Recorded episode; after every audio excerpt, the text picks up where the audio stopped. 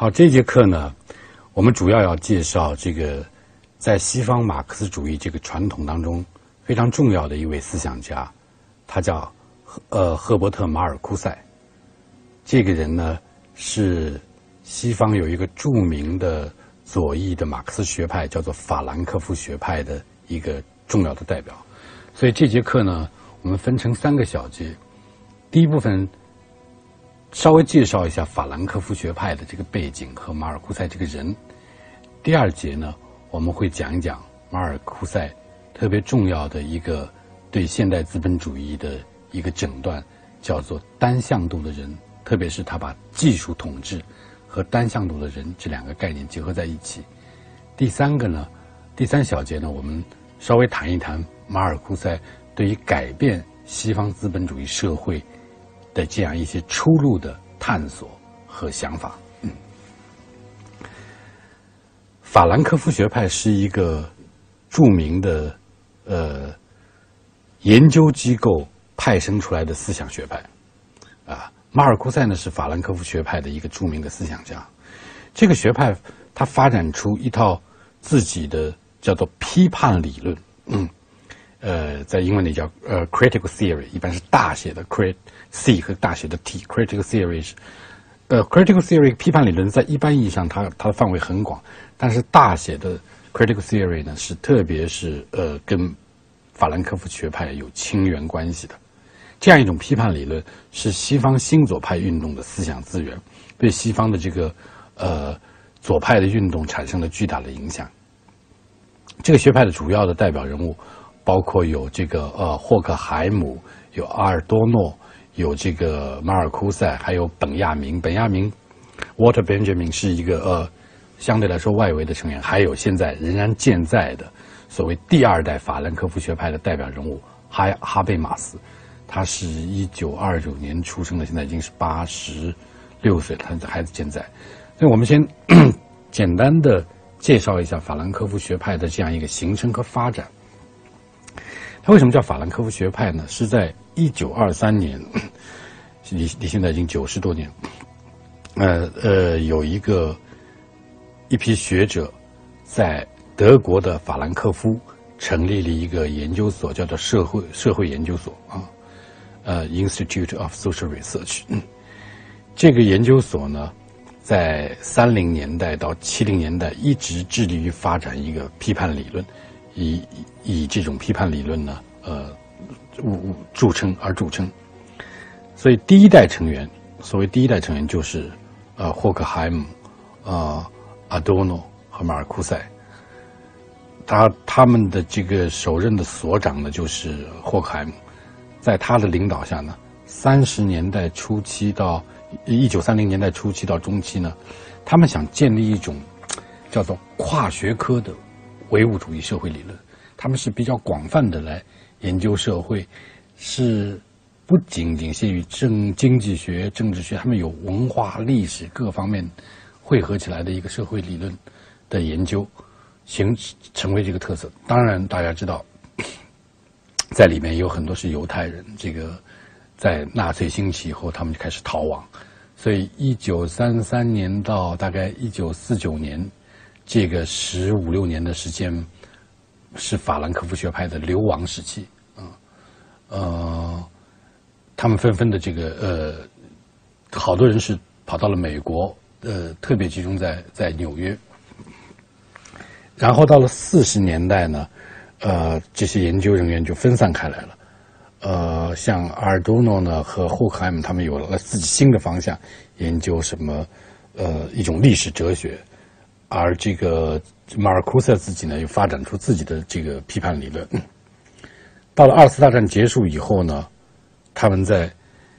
地理上也开始分分开了。像阿多诺、霍克海姆，还有他们早期的这个呃，这个叫啊波洛克，他们返回了这个德国，在法兰克福重建了研究所，复兴了。像马尔库塞还有其他一些人，他们继续留在美国。那么，呃。重建以后的这个社会研究所呢，法兰克福社会研究所呢，呃，出版了一系列著作，而且在德国具有非常重要的影响。占据了一种有点这个引领地位的一个思想潮流。这个时候呢，法兰克福学派这个 Frank of School 这个这个词呢就开始流传，标志着他们关于这个他们的一种特殊的跨学科的社会研究的一种方法，在在学术界和思想界呢得到了相当广泛的重视，呃，具有很很很很深的影响。然后到了是一九七零年代到一九八零年代，像第二代人物哈本马斯啊，这个呃呃 Hornet 他们就开始发展起来，在德国继续开展研究，呃，至今有很多他们的这个弟子仍然活跃在呃思想界、理论界，所以他们主要贡献呢是非常呃难简单的说，主要是发展一种。社会理论不是社会学理论，是关于整个社会理论，叫 social theory，它是跨学科的，也是研究对现代性展开全面批判的理论，特别是针对现代的虚无主义啊，对于现代社会的不正义啊啊，这个 critical theory。当然，这里边他们的这个理论发展中非常重要的理论资源是马克思主义，所以他们是对马克思主义既有继承。又有这个呃发展，或者说是一种批判性的发展。他们的理论工作是非常宏大，有的时候也非常晦涩啊。我记得大概是 那个马尔库塞有一次接受英国 BBC 的采访，他说阿多诺，人家问他这个阿多诺的著作叫阿道尔诺吧，我们翻吃饭呢。阿道尔诺在这个法兰克福里边是有名的理论家，是非常嗯深深奥晦涩。他说这个阿多诺的这个著作好像。比较难懂，人家那个 BBC 的这个访问者问他，他说：“老实说吧，好多地方我也读不懂。”像阿多诺和这个霍克海姆就他们他们搞出一个叫做启蒙的辩证法啊，他们认为呢，他们给出了一个历史哲学，他们主要是探索启蒙的理想，比如追求自主性啊，追求自由啊，怎么最后走向了自己的反面。成为了一种启蒙的理念，成为了某种迷惑，甚至成为了压抑。他们还有好多工工作特别有名的是对所谓呃文化工业的批判。你看，文化本来是一种是一种这个人类活动的一种嗯比较高级的，比如说电影啊、艺术啊比较高级的产物，是以艺术标准、美学标准，但最后怎么变成了一个工业？叫他们叫 culture industry，怎么变成了就说？文化产品也变成了商品化，就作品变成了流通商品化，受制于市场等等，受制于这个呃呃利润啊，这样这样一些呃商业的这样一些标准。这个呢是他们也特别有洞见。这个在现在呃美学界、文艺理论界，在电影视觉分析当中有一直是是有这个呃很大的影响。到到今天为止，对传媒理论的分析，所以法兰克福学派是一个。呃，覆盖领域特别广，影响特别深入，带有这个马克思主义倾向的左翼的这样一个社会理论。那么其中呢，马尔库斯的理论相对来说是通俗的，所以如果待会我们觉得他的理论难懂，你就你就那个呃呃呃，要想想他们还有更更更晦涩、更深奥的理论家在后面，其实有更大的挑战的。他。因为相对来说比较通俗，甚至是最为通俗的，他也也也就非常出名，也因为读他的人多。那么更重要的呢，他是因为有广泛的社会影响，也就是说，他对六十年代的学生运动产生过直接的影响。马尔库塞是一八九八年出生，到了一八七九年去世，活了八十一岁。他他出生在德国，他。在纳粹兴起以后，移民到这个美国。嗯，他当时好像在德国的时候还做过这个海德格尔的助手，所以他的这个呃呃思想训练理论的这个渊源是非常复杂的。大概在《单面人》这本书出版以后呢，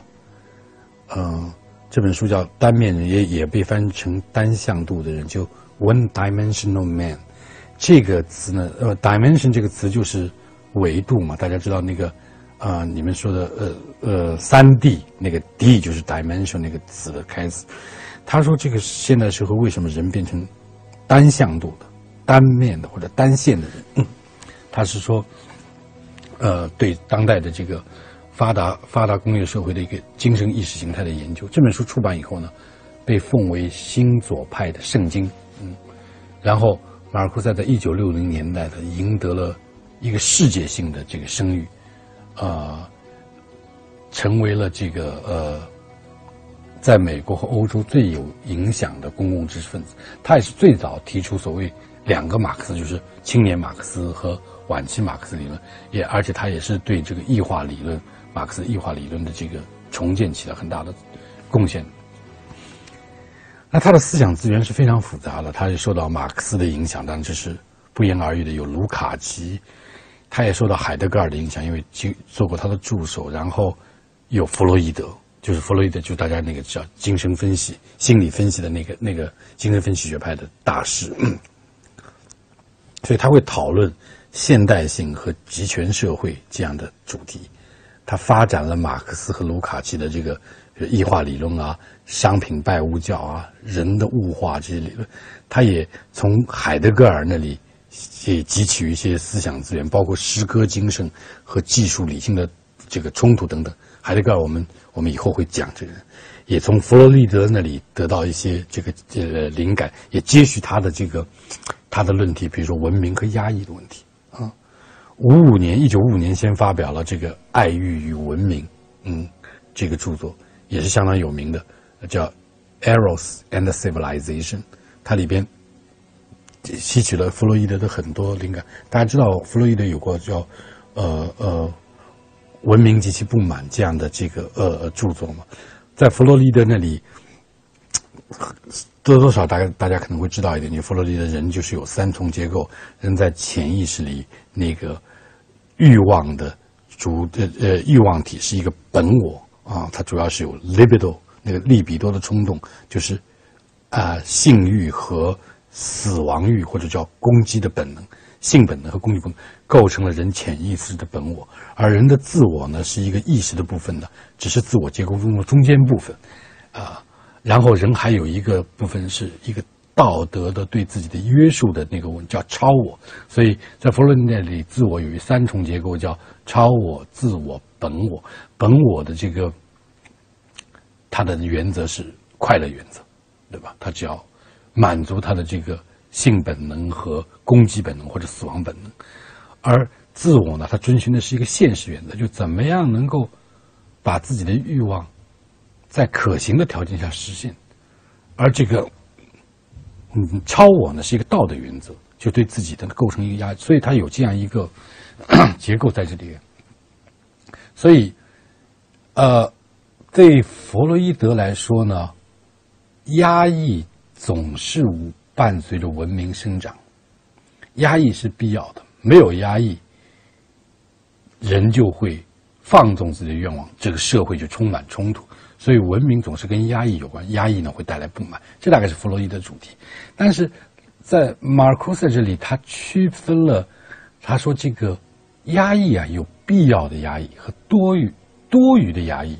啊。他认为现代的这个技术理性啊，导致了。某种全面的压抑，或者叫总体的压抑，把爱欲、把这个 eros 爱的欲望全面压抑。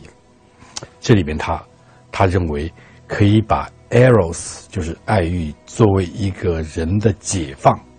的一个追求目标，把它升华起来啊，爱欲可以达到一种生死的和解。人与自身、人与人之间、人与自然之间的和谐，寻求一个所谓新的文明，是一种无压抑的升华。这里边他的这个论述是挺复杂的。我们我们这里大概勾勒一下，因为我们主要的不是讲